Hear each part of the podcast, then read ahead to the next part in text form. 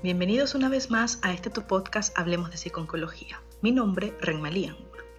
Actualmente estamos viviendo una situación de emergencia a nivel mundial. El COVID-19 o coronavirus se ha convertido en el centro de atención.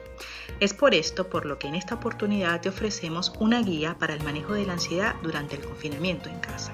¿Comenzamos? Somos ya muchos los que estamos en condición de confinamiento y distanciamiento social alrededor del mundo.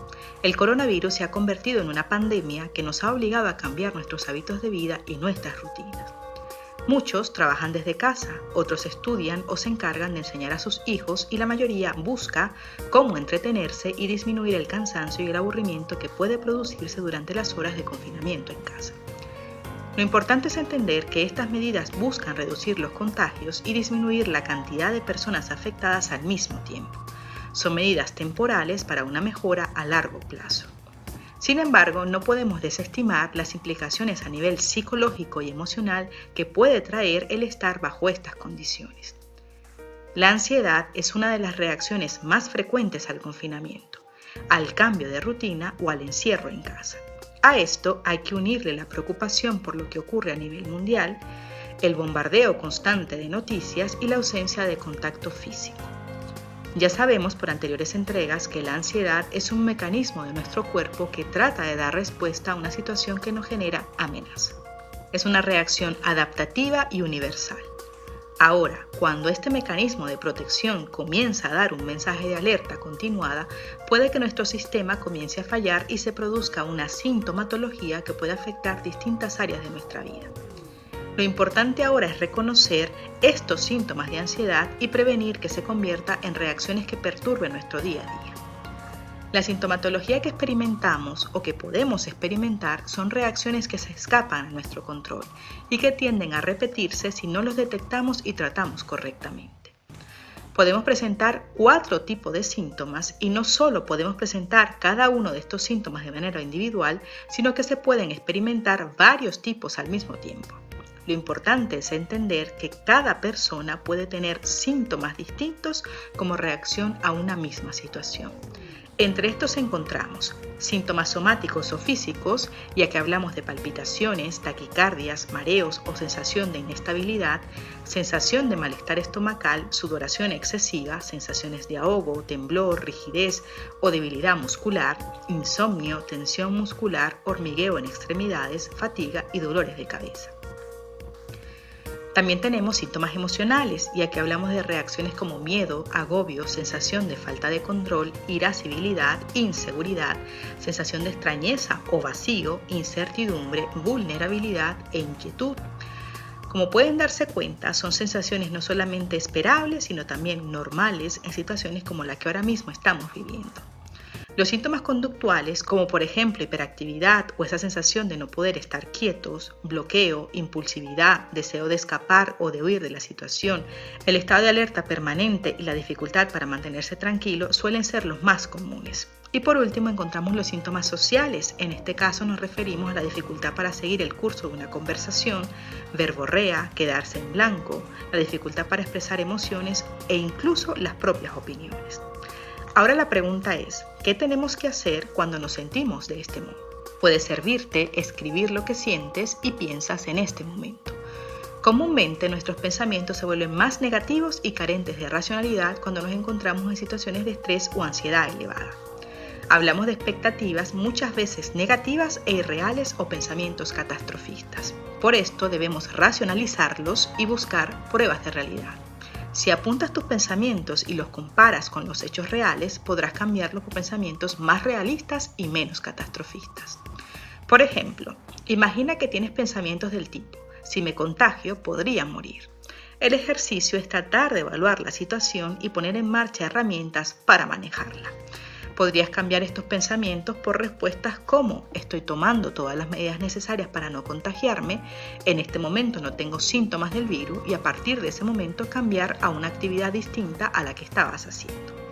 El objetivo es desechar estos pensamientos y cambiarlos por otros más tranquilizadores. Si tienes sensaciones físicas como la que hemos mencionado anteriormente, debes entender que son normales, molestas pero normales y que pronto pasarán.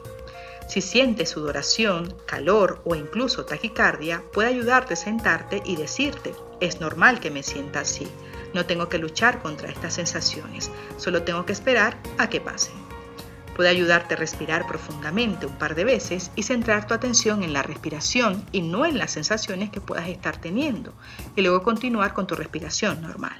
Ayuda mucho hablar de lo que estás sintiendo, de tus preocupaciones con personas cercanas que no te juzguen ni te den consejos innecesarios. Es decir, consigue a alguien que solo quiera escucharte. Otra herramienta para disminuir la ansiedad es focalizar tu atención en estímulos distintos a tus pensamientos o reacciones corporales. Entre estos puedes utilizar la música, sonidos externos como el tic-tac del reloj, etc.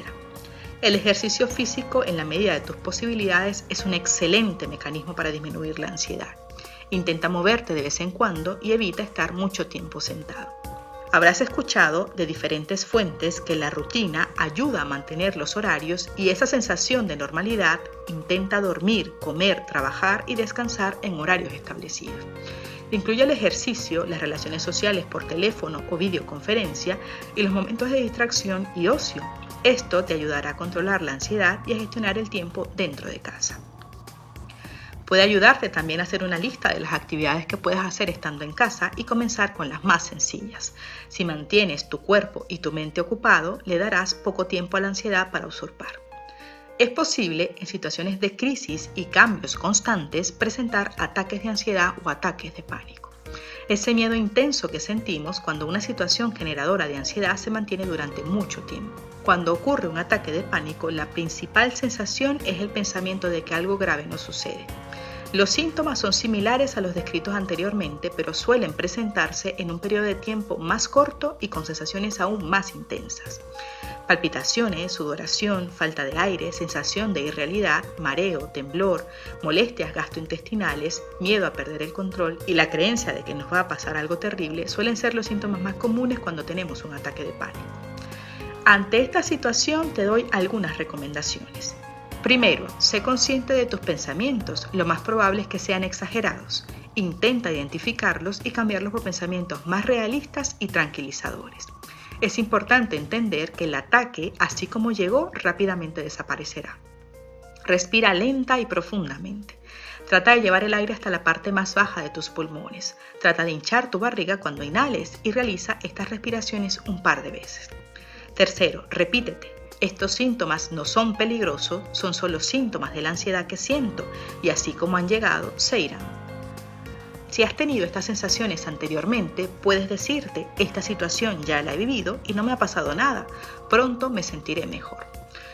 Continúa con lo que estabas haciendo una vez logres controlar los síntomas y por último, refuérzate por haber controlado la situación. Dite cosas positivas, halágate a ti mismo.